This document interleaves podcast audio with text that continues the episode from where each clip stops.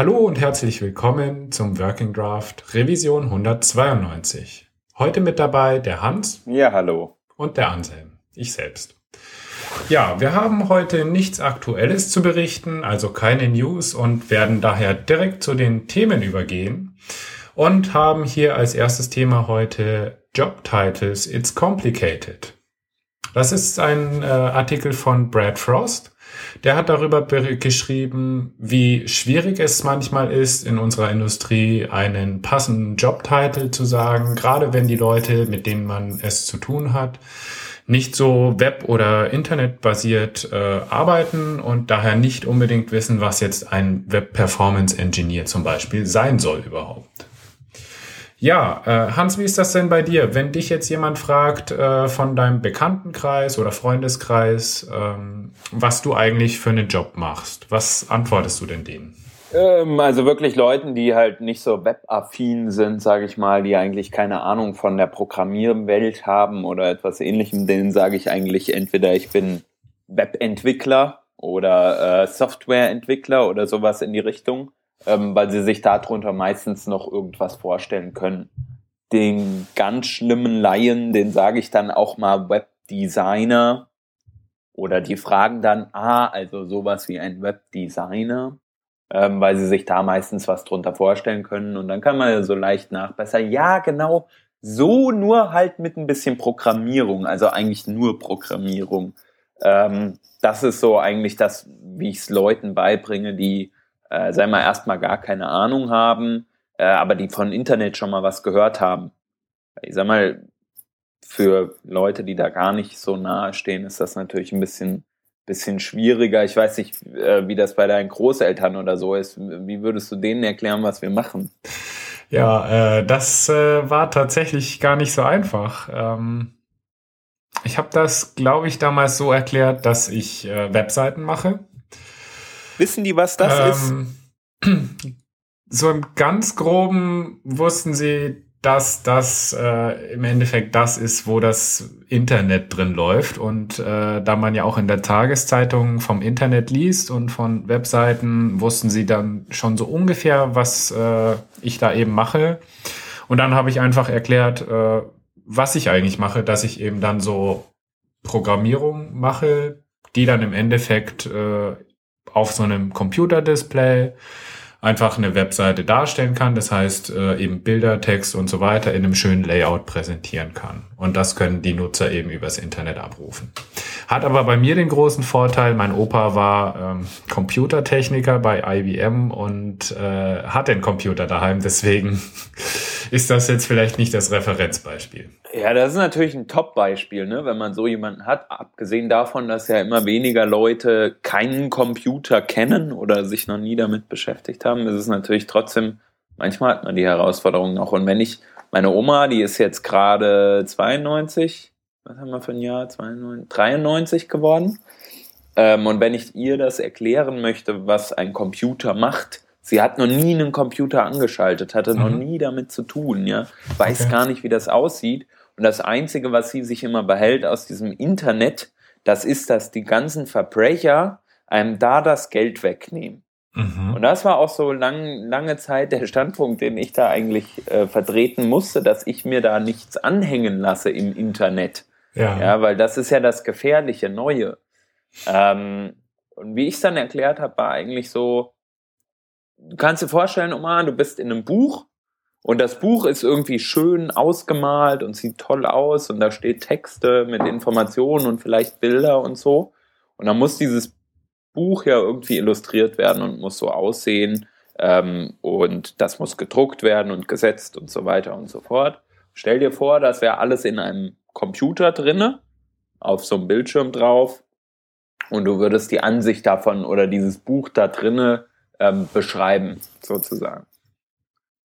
Und das hat sie dann irgendwie verstanden. Sie weiß jetzt zwar noch nicht, was ich mache und dass ich programmiere und so, aber äh, sie wusste zumindest rudimentär, äh, worum es geht. So. Und es ist ja wirklich, man muss ja probieren, die, die Online-Welt irgendwie mit der Offline-Welt zu verknüpfen, wenn jemand gar keine Ahnung davon hat. Ja, das ist eigentlich auch ein gutes Beispiel. Im Endeffekt stimmt es ja exakt so, weil, wie du schon sagtest, ein Buch muss ja auch gestaltet werden, es muss auch umgesetzt werden, technisch so, dass es eben druckbar wird. Ja. Und im Endeffekt machen wir ja nichts anderes, als dass man eben eine Webseite auch designt und dann eben umsetzt, sodass sie dann eben auch dargestellt werden kann, entsprechend auf den Geräten. Äh, worauf ich jetzt aber nochmal zurückkommen will, ist irgendwie so dieses äh, absurde Shop, äh, ähm, ähm Job-Title irgendwie so. Äh, genau. wenn ich mal überlege, also für mich persönlich ist es auch schon in unserem Umfeld, also wirklich im Web-Umfeld, lange Zeit echt schwierig gewesen zu beschreiben, was mache ich eigentlich.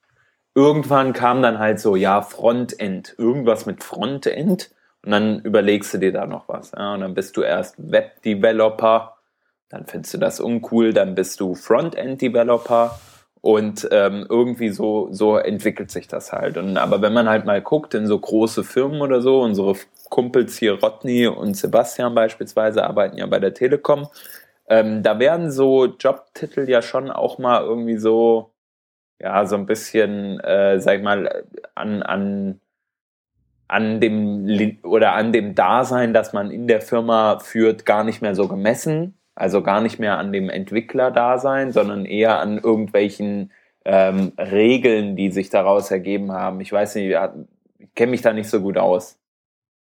Mm, ja, also es ist tatsächlich bei vielen großen Firmen so, dass du, ähm, wenn du eben eine bestimmte Gehaltsstufe erhältst, dass du dann auch einen bestimmten Titel dafür brauchst, dass du eben überhaupt diese Gehaltsstufe bekommen darfst. Das ist in großen Konzernen ebenso. Und das macht natürlich, ähm, ja, das Ganze wieder ein bisschen schwierig, weil man dann im Endeffekt irgendwelche Titel bekommt, äh, die man sich so selbst niemals geben würde. Und ich glaube, daher rührt aber auch eben diese ganze Jobtitel, ja, Spinnerei, sage ich mal. Denn ein Senior-Entwickler verdient natürlich mehr als ein Junior-Developer und so weiter und so fort. Ich finde das ja so ein bisschen, ja, ich weiß gar nicht, warum muss es eigentlich so diese Unterscheidung zwischen Senior und Junior geben? Klar, es ist eine Einstufung. Ähm, andererseits, ich kann mir ja natürlich selber jeden Titel der Welt geben. Ich könnte mir jetzt auch irgendwie so einen drei wortlangen Titel selbst geben. Das ist ja kein Problem als Eben. Freelancer. Eben, aber das hat doch gar keinen Hand und Fuß mehr. Wenn ich mir angucke, was Leute sich unter einem Senior Developer denken oder wie sie sich selbst einstufen. Es gibt ja keine offizielle Skala, auf der man irgendwie als Senior Developer eingestuft wird oder einen genau. Test, den man machen muss oder so. Und selbst Leute, die acht Jahre Erfahrung haben, das heißt lange nicht, dass die Senior technisch äh, unterwegs sind, beziehungsweise auf Senior-Level agieren. Ja, ja, zumal ja natürlich auch zu deklarieren wäre, was ist eigentlich Senior, was ist Junior. Das kommt ja auch immer auf das Projekt und die Projektgröße drauf an. Also ich denke jetzt mal dran, es gibt genügend Leute wahrscheinlich, die sich sehr, sehr gut auskennen, die vielleicht auch in äh, schon irgendwie als Selbstständige alleine immer gute Projekte einzeln durchgeführt haben. Das heißt ja aber noch lange nicht, dass sie in einem Team auch das gleiche Level erbringen können zum Beispiel. Richtig, richtig. Also die Einstufung da ist ganz schwierig und vor allem ist es auch, finde ich, undurchsichtig nach außen. Die Frage ist ja eigentlich, sollte man irgendwie sowas wie eine Skala einführen? Also ich fände das cool. Für mich fände ich das cool, ähm, wenn, wenn es so eine offizielle Skala gäbe, an der man sich praktisch messen würde, ähm, die, weiß ich nicht, keine Ahnung, angefangen bei Guru bis runter zu äh, keine Ahnung, Praktikant oder so. Okay, und was würdest du dir genau da vorstellen oder eben, ähm, ja, was, was würdest du daraus ja, ich, an Nutzen ziehen wollen? Naja, die Sache ist halt irgendwie, fände ich es cool, wenn es so ein bisschen so eine Einstufung gäbe, wenn man wüsste, ähm, jemand, der halt vielleicht über, über eine inoffizielle Prüfung oder so, ja, oder so Online-Tests oder so, die du halt machen kannst und nach denen du dich halt bewerten kannst, lass es eine Skala von 0 bis 100 sein. Okay. Aber äh, auf dieser Skala, du kannst dann einfach sagen, hier mein äh, FED Score, keine Ahnung, Frontend Developer Score äh, liegt bei ähm, keine Ahnung, 60 oder so. Und dann kannst du dir vorstellen, okay, 100 hat nur der übelst krasse Kerl, ja, so, so der Rodney vielleicht, ähm, oder der hätte so 90. Und dann haben, äh, dann gibt's halt so diese Abstufungen. Und anhand dieser Skala kannst du vielleicht schon erkennen, du kennst zwar noch nicht die Themenschwerpunkte und du kennst vor allem die Person auch nicht, das ist ja auch ganz wichtig, dass man die Person kennenlernt, aber du kannst wenigstens schon mal sagen, diese Person ist potenziell geeignet, bei mir eingestellt zu werden im Projekt oder so. Ähm, mhm. Ähm, auf der anderen Seite, Leute, die halt einen hohen Score haben, gut, das ist im normalen Leben ja auch so, die werden schnell weggeheiert, die bekommen sehr viel Geld. Und Leute, die halt nicht so einen hohen Score haben, haben vielleicht nicht die Möglichkeit, ähm, schneller aktiv zu werden. Ja, also die Frage, oder ich habe gleich ein paar mehr Fragen an dich, wenn du von so einer ähm, Liste und Tests und äh, Auszeichnungen sprichst, sozusagen. Die erste Frage ist natürlich, wer macht das Ganze überhaupt? Also von wem geht dieser Test aus? Ähm, das müsste ja theoretisch eigentlich ein offizielles Gremium sein, wenn man dann eben das tatsächlich nicht über eine Selbsteinschätzung, sondern über einen Test machen möchte. Abgesehen davon, also es gibt ja von W3 Schools, falls du diese Seite kennst, die bieten ja so einen Zertifizierungstest an. Das gibt es tatsächlich. Ähm, vielleicht äh, überlegst du dir jetzt äh, selbst nochmal, ob das Sinn macht. Meiner Meinung nach macht das immer noch Sinn. Ja, also zu deiner ersten Frage. Äh, ja, das ist natürlich so offiziell würde ich das nicht machen, aber du hast Beispiel verglichen mit dem IQ. Der IQ ist auch eine, eine Wertung, ähm, bei der du ungefähr weißt, wenn du 140 hast, das ist eigentlich schon ganz gut. Ja? Äh, wenn du allerdings nur 80 hast, dann bist du vielleicht jetzt nicht so der Beste. Einfach weil man mhm. irgendwie so diese Wertung irgendwo heranzieht. Und das sind halt Fragen, die von Wissenschaftlern entwickelt werden, ähm, um diese Einstufung vorzunehmen. Natürlich ist das nie 100% exakt, aber es kommt dem schon sehr, sehr nah. Und wenn wir das jetzt mal übertragen in die Frontend-Welt, stell dir einfach vor, du hast halt so einen Test, den machst du einmal, da kommen halt Fragen aus den unterschiedlichsten äh, ähm, Gebieten dran. Der dauert vielleicht eine Dreiviertelstunde oder eine Stunde. Und dann, ähm, und es gibt halt ein, und der wird entwickelt von der Open Source Gemeinde beispielsweise. Mhm. Es gibt ja auch solche Tests äh, ja, oder beziehungsweise genau. solche, solche Fragenkataloge und so weiter und so fort. Äh, man müsste die nur mit einer Art Scoring-System verbinden und jeder müsste sich daran halten. Aber ich verstehe natürlich auch, da hat nicht jeder Bock drauf. Weil man wird ja auch auf einmal so, äh, ich sag mal, nur noch eine Zahl. Ja, ähm, was ich halt als zweites Problem sehe, wirklich den Content, der dazu passt, abzufragen. Also das Ding ist, das hatte ich gerade auch schon mal kurz angesprochen, klar, ich kann natürlich JavaScript wissen, ich kann HTML wissen, ich kann CSS wissen abfragen und je nachdem, äh, was eben der Schwerpunkt ist, gibt es dann die, da eben ein Scoring. Aber was ich ja nicht abfragen kann, sind diese Meta-Tasks sozusagen. Also was passiert, wenn jetzt irgendwas nicht funktioniert? Äh, wie debugge ich Sachen? Wie teste ich meine Webseiten? Das sind ja eigentlich die Eigenschaften eines Entwicklers, die ich jetzt wirklich als Senior Developer ähm, sozusagen eben bezeichnen würde. Das heißt, wenn ich das wirklich drauf habe, dann ist das jemand, der eher in die Richtung Senior Developer geht als ein Junior Developer, der das eben noch nicht wissen muss. Hm. Aber vielleicht kann man ja sowas genau in diesem Test auch mit unterbringen. Hm, weißt du, und es muss ja auch nicht unbedingt nur eine Zahl sein, die hinten rauskommt. Das war vielleicht ein bisschen, ähm, ein bisschen schwach skizziert von ja. mir. Aber vielleicht kommt einfach so eine Einstufung generell ganz gut. Mhm. Stärken im Bereich ABC, ähm, Schwächen im Bereich DEF. Mhm und ähm, keine Ahnung, Scoring im, ach, was weiß ich, ja, irgendwie so. Ja. Also man kann also, ja verschiedene Metriken haben. Mhm. Genau, nee, wie gesagt, ich finde es halt eher schwierig, eben diesen Inhalt zu erstellen, dass man da eben sinnvollen Inhalt findet, wie man ähm, ja solche Eigenschaften und solches Wissen abfragen kann. Ja, stimme ich dir zu, ja. Ähm, wenn man das schafft, dann äh, wäre ich tatsächlich auch eher dafür, das eben wirklich nur so in eine Grobeinstufung zu setzen, weil man kann immer nur irgendwelche Standardfälle abhandeln und nicht irgendwelche Edge Cases. Und daher würde ich zum Beispiel nicht hergehen und sagen, äh, Developer XY hat äh, 98 von 120 Punkten erreicht. Also das wäre für mich viel zu fein granular, weil das eigentlich gar nicht so richtig sein kann. Ja, das stimmt. Da hast du schon recht. Da hast du ja. Ich fände es trotzdem mal interessant zu sehen, ähm, so eine, so eine, also so ein Testing, ähm, mhm. was wirklich durchdacht ist, am besten ja. wissenschaftlich und so, mhm. wovon wir vielleicht nicht so viel Ahnung haben.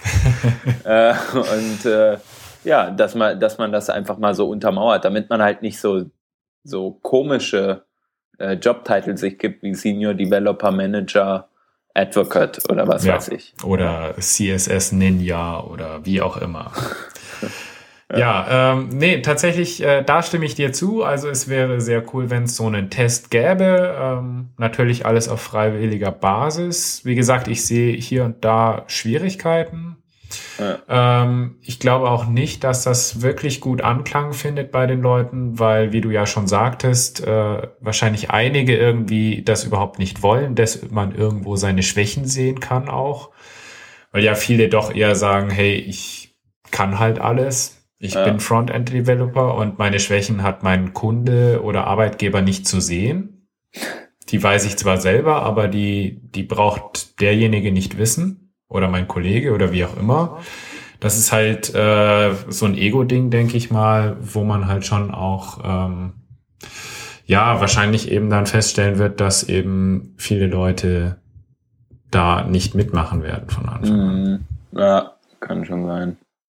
Mich würde es mal interessieren, was so andere Leute dazu sagen. Vielleicht habt ihr ja irgendwie in euren Unternehmen schon so Hiring-Prozesse durchgemacht und ähm, oder wie stuft ihr eigentlich Leute nach Senior oder, oder Junior ein? Einfach nur nach der Gehaltsstufe oder auch nach dem Können? Genau, das würde mich auch interessieren, ob tatsächlich eben in Firmen diese Titel sehr viel Aussagekraft haben. Also sei es bei euch selbst als äh, Angestellte oder als Chefs oder eben als Leute, die ihr Leute anstellt, äh, achtet ihr darauf, dass ein bestimmter Jobtitel vorhanden ist oder ist es euch eigentlich relativ egal und ich, ihr verlasst euch einfach nur darauf, äh, was ihr im Jobinterview die Leute fragt? Yo. Dann würde ich sagen, gehen wir doch mal zum nächsten Thema, oder? Ja, gerne. Das ist so ein äh, Nerd-Thema dann eher, also vielleicht dann eher für Senior Developer geeignet. ähm, und zwar haben wir hier einen Artikel, ähm, bei dem geht es um Webfonts und zwar, wie man die relativ schnell laden kann und zwar auf responsive Webseiten und was man dabei beachten sollte und so. Also wenn du bisher irgendwie so responsive hast du ja relativ viel Erfahrung mit. Ähm, du hast auch viel mit Fonts gearbeitet. Erzähl mal, wo liegen eigentlich so die Knackpunkte, wenn man Fonts verwendet?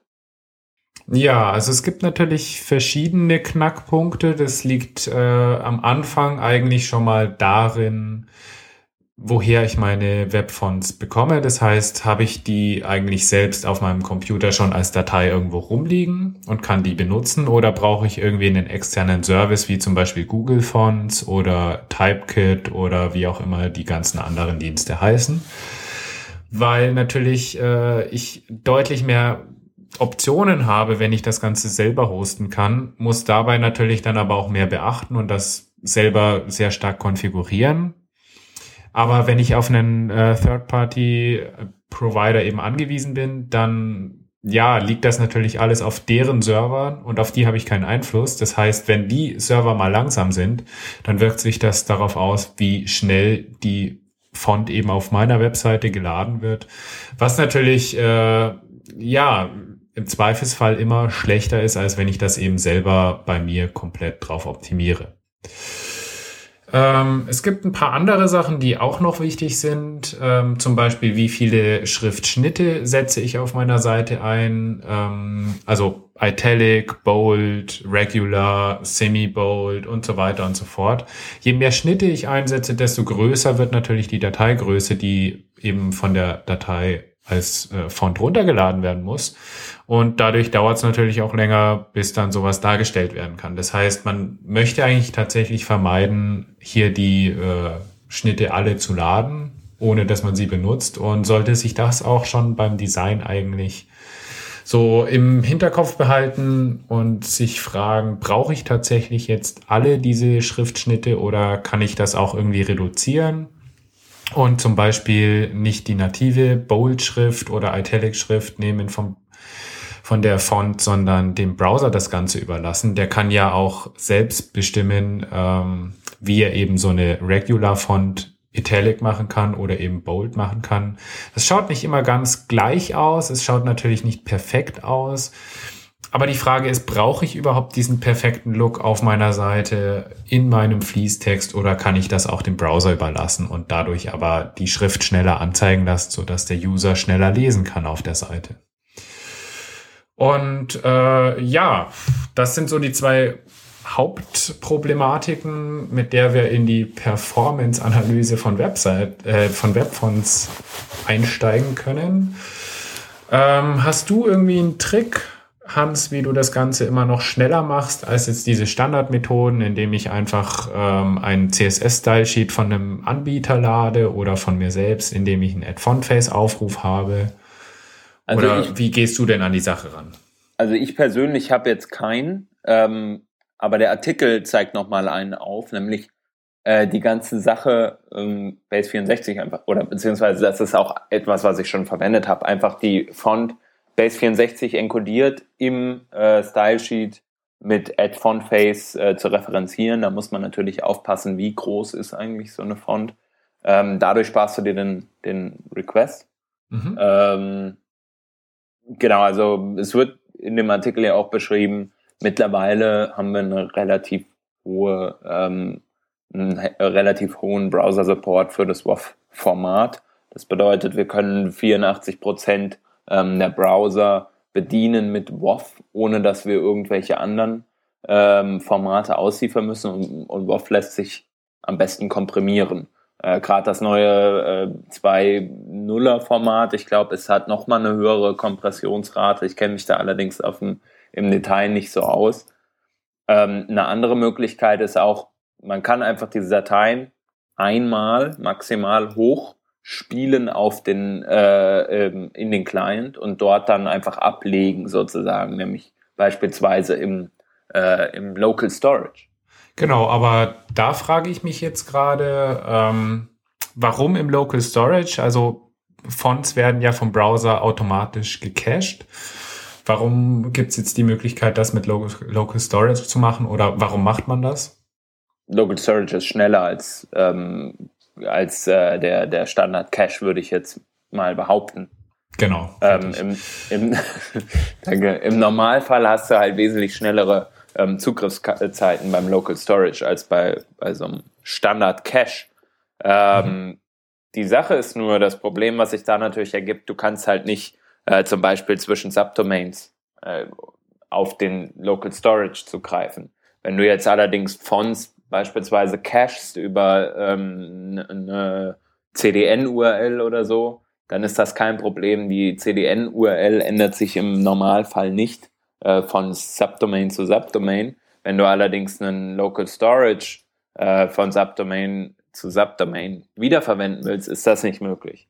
Da muss man also aufpassen, an welcher Stelle kann man cachen, ähm, an welcher Stelle macht es Sinn, Local Storage zu verwenden. Und natürlich bei, ähm, sage ich mal, Standard-Webseiten, die man wirklich so, keine Ahnung, wie die meisten Webseiten, also ich sag mal 90 Prozent der Webseiten eigentlich funktionieren, ist es eigentlich so, dass du mit Local Storage sehr schnell am Ziel bist. Mhm. Ja, was ich eigentlich an dem Artikel auch noch relativ interessant fand, ist tatsächlich, wie die Methode aussieht, dass man eben tatsächlich das CSS, was Base 64 encoded, diese Fonts enthält, eigentlich lädt. Und zwar nicht einfach über einen Link-Tag oder Link-Element, sondern es steht hier drin, dass man das Ganze asynchron laden soll und dann äh, in die Local Storage schreiben soll. Das heißt, ähm, man möchte eigentlich nicht, dass die Webfont so on Request im Head geladen wird, sondern dann eben asynchron, so dass der User schon mal den Standardtext sehen kann. Er kann also schon anfangen zu lesen, weiß schon, worum es grob geht.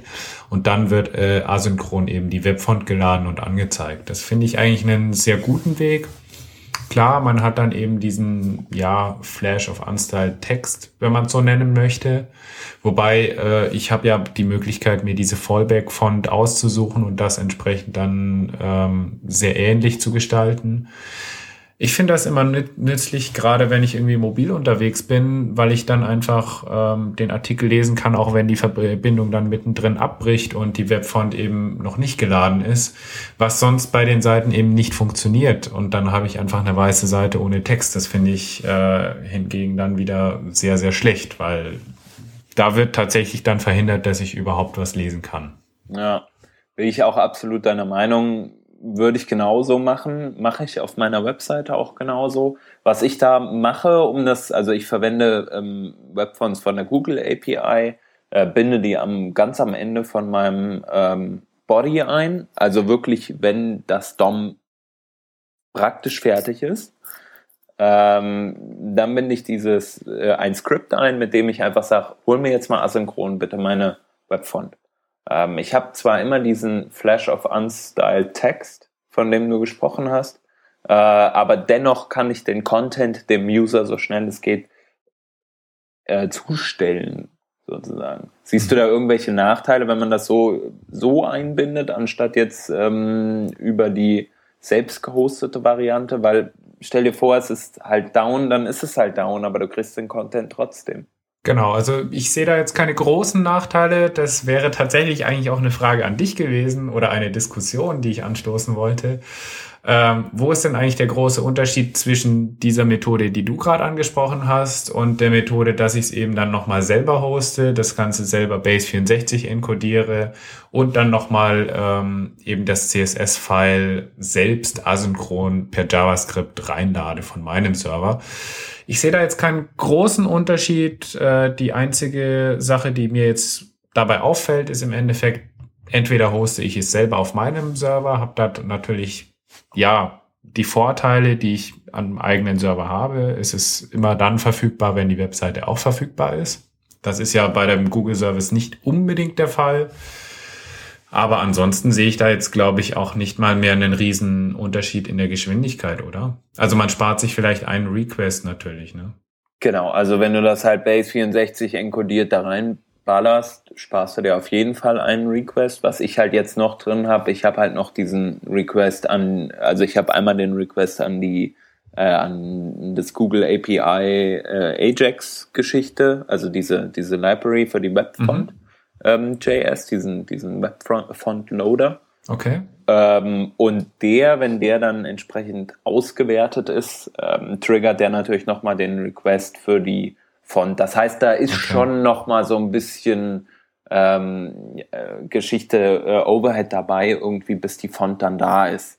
Das okay, sieht das man hat, auch. Ja. Also wenn man das erste Mal auf die Seite kommt mit leerem Cache oder einfach den Cache leer, dann mhm. sieht man, dass das einen Moment dauert, bis da jetzt die Font da ist.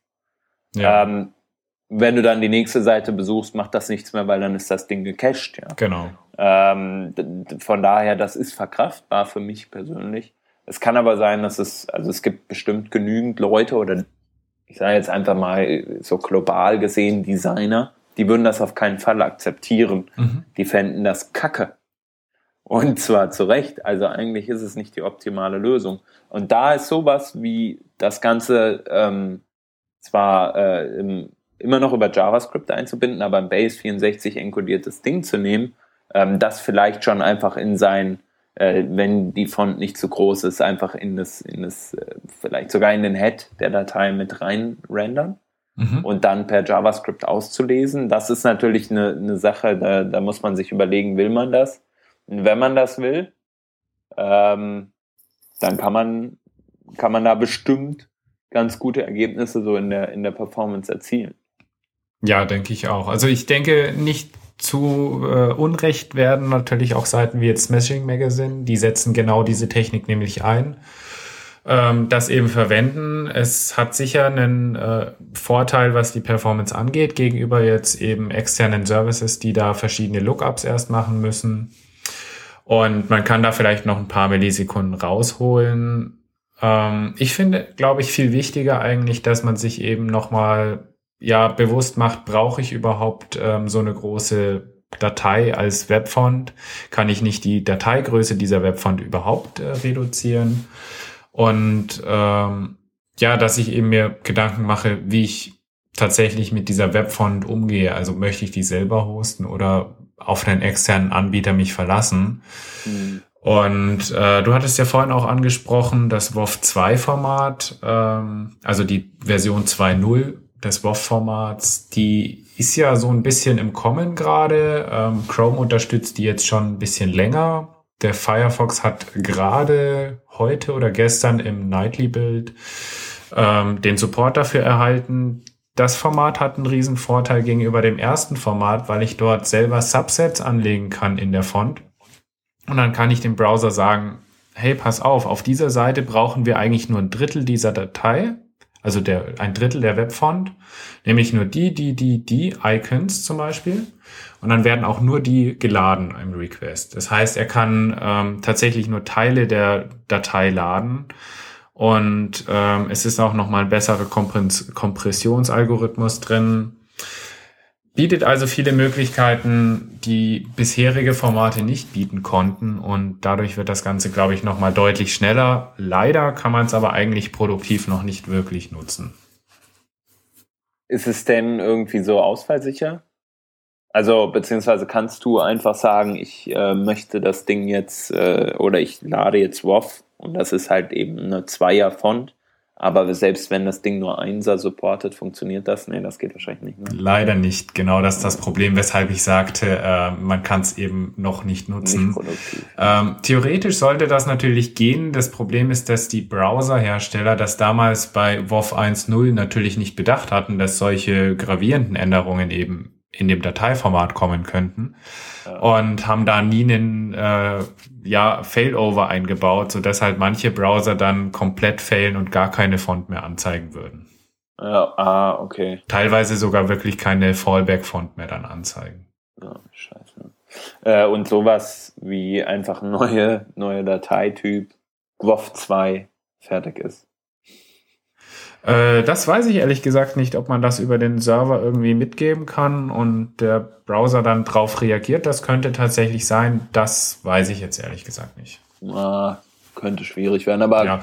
also, kenne ich mich jetzt auch nicht genug aus. Genau, als äh, Aussicht finde ich das jedenfalls schon mal sehr gut. Da wird was getan. Ähm, es gibt ja auch jetzt neuerdings diese Webfont Loading API, die standardisiert ist. Ähm, die ist, glaube ich, auch schon im Chrome und im Firefox implementiert. Und da kann ich eben äh, tatsächlich auch die Webfonts eben mit bestimmten Optionen laden.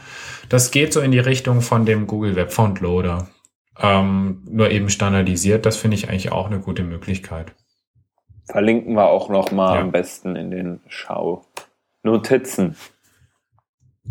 Ja, super. Ja würde ich sagen, äh, lassen wir es dabei mal bewenden für, den, äh, für die Webfonts. Äh, ist immer mal wieder gut, dieses Thema aufzugreifen, weil es halt dann doch mal äh, an der an, einen oder anderen Stelle Änderungen gibt, äh, Verbesserungen, gerade was Performance angeht und so. Ähm, Webfonts sind ja dann doch sehr, sehr beliebt geworden in den letzten Jahren. Ähm, werden wir also auch in Zukunft nochmal drauf zurückkommen. Ja, Gut, dann hätten wir unsere Themen, glaube ich, damit durch und äh, gehen zu den Links über. Davon sieben an der Zahl und ich werde euch die ersten vier davon vorstellen. Der erste Link ist von Sarah Suedan. Die hat auf csstricks.com einen Artikel, einen längeren Artikel geschrieben über SVG Animations. Das heißt, wie kann man eigentlich SVG-Files, also eben Vektorgrafiken animieren, hat das von Anfang an erklärt. Es ist also wirklich so ein kompletter ähm, Guide sozusagen, wie das Ganze funktioniert mit anschaulichen Beispielen und einem Ergebnis dazu. Sehr, sehr lesenswert, würde ich auf jeden Fall empfehlen, wenn ihr mit SVG-Animationen in Zukunft was zu tun habt. Der zweite Link äh, sind eigentlich zwei Links oder fast sogar drei. Es geht um ein Video von Google Developers, und äh, um Pointer-Events und Touch-Events, da gab es ja diverse Diskussionen, nachdem die Blink, also Chrome Engine, Pointer-Events äh, wieder rausschmeißen möchte aus ihrer Engine, weil diese zu langsam sind. Und da gibt's zwei interessante Standpunkte von anderen Leuten, die eben die Argumente, die damals aufkamen, außer Kraft setzen und Argumente dafür finden, ja, dass man eigentlich eine gemeinsame Lösung finden sollte, die eben die beste für die Entwickler sein sollte. Wen das interessiert, dem empfehle ich auf jeden Fall diese Links. Genau. Ich äh, mache mal weiter mit dem äh, Lazy Load Resp Image ähm, Plugin vom Alexander Farkas, das es auf äh, GitHub zu finden geht, äh, gibt. Ähm, ich glaube, letzte Woche haben wir vorgestellt die äh, Library Resp Image Images. Resp Image? Resp Image.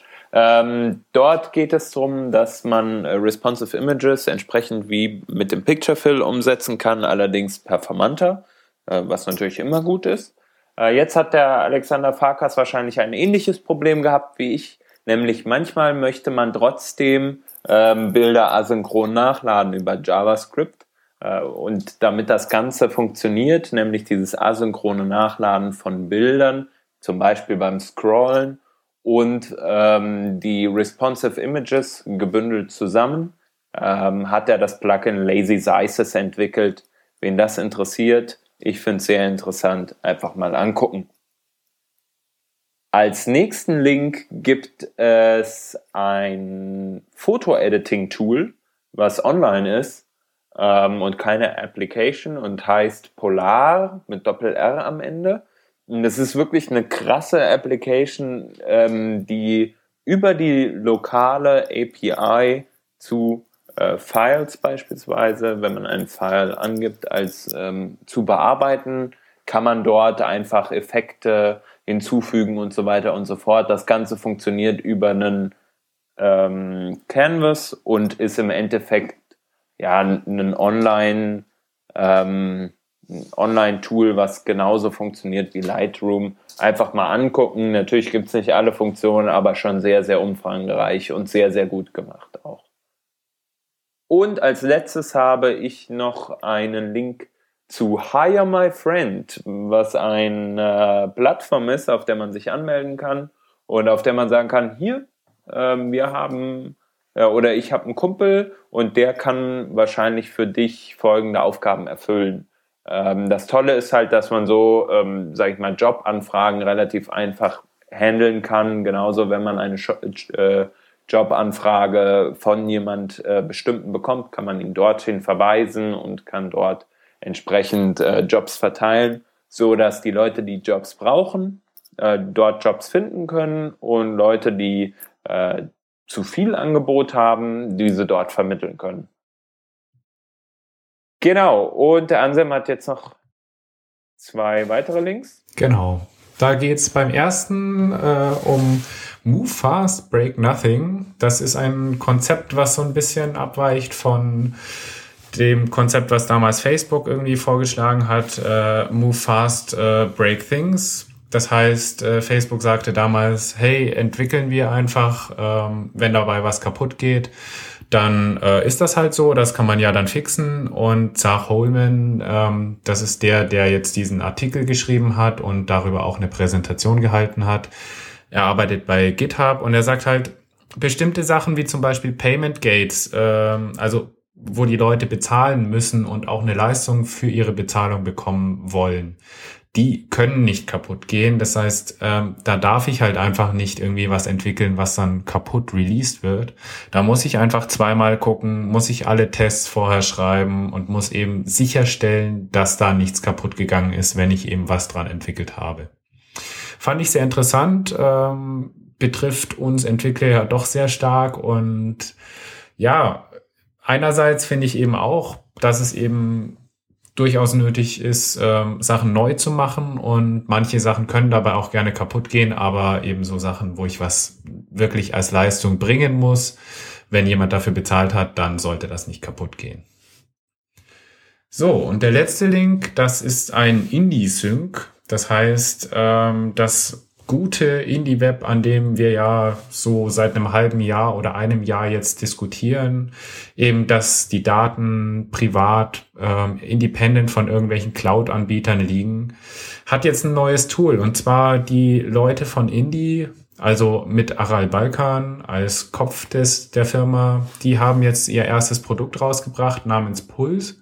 Und das ist eine Dropbox-Alternative, ähm, ja, die eben Dateien shared zwischen den Computern und äh, Mobilgeräten. Finde ich sehr gut, äh, funktioniert auch sehr gut in den ersten Tests, die ich gemacht habe. Und äh, die Daten sind tatsächlich eben bei einem selbst und werden eben anonym sozusagen geshared zwischen den Devices. Ja. So, damit sind wir am Ende der Linkliste und damit halt auch vom Podcast, ne? Genau cool war's. Ähm, wir freuen uns natürlich jedes Mal auf Feedback und würden euch gerne bitten, ähm, schreibt uns einen Kommentar oder schreibt uns auf Twitter äh, zum Thema Jobtitle oder auch zur Webfont Performance Optimizing Geschichte. Äh, das war's für diese Woche. Vielen Dank fürs Zuhören. Ja, tschüss.